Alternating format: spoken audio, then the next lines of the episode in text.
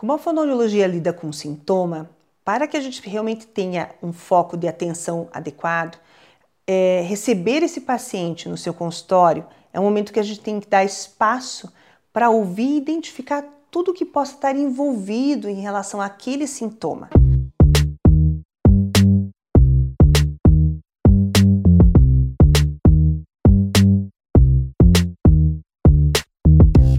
Eu sempre falo, a clínica da fonoaudiologia é a clínica do sintoma.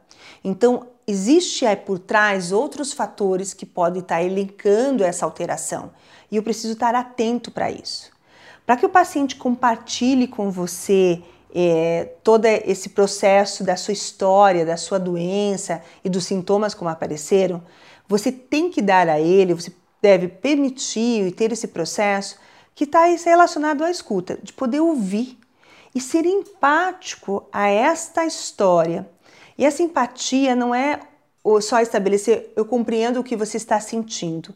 Muitas vezes a nossa é, linguagem não verbal, de se posicionar, de se colocar à frente do outro, de permitir com que ele fala, vai transmitir essa empatia diante da sua dor e reconhecer que aquele momento não está fácil para lidar com aquele sintoma ou com a doença que ele está vivenciando. Contexto de terapia com o paciente, ele dificilmente estará voltado somente ao paciente. Muitas das alterações que nós encontramos envolvem uma família.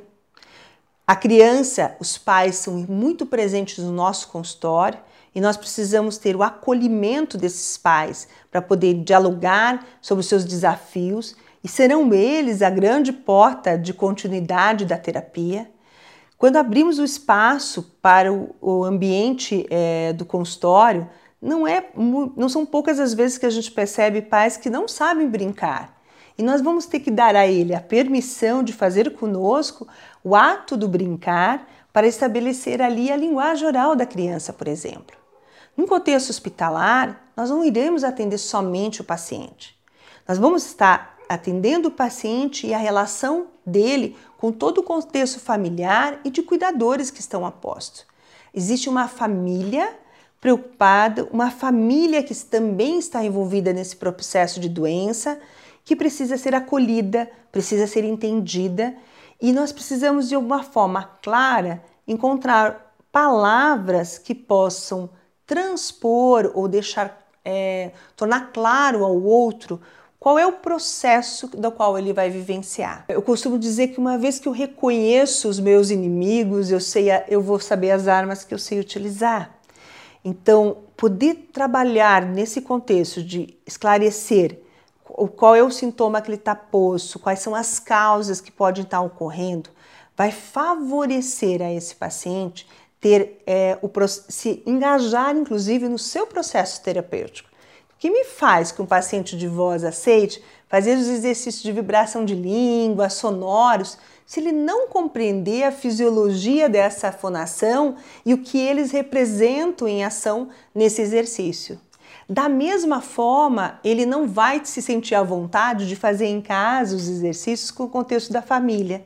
E quando a gente consegue compartilhar a importância disso com ele e com os familiares, a família se torna, as pessoas próximas, elementos importantes nesse processo. Se a gente, o paciente tivesse para nós só com a laringe, só com a língua, seria mais fácil, mas a gente vem, vem com toda a história e se a gente não elencar isso como um fator tão importante para nós, nós vamos perder o que é de primordial na nossa relação terapêutica. É dentro dessas histórias e dentro dessas memórias que nós conseguimos trazer aí o processo de, de reabilitação e de continuidade.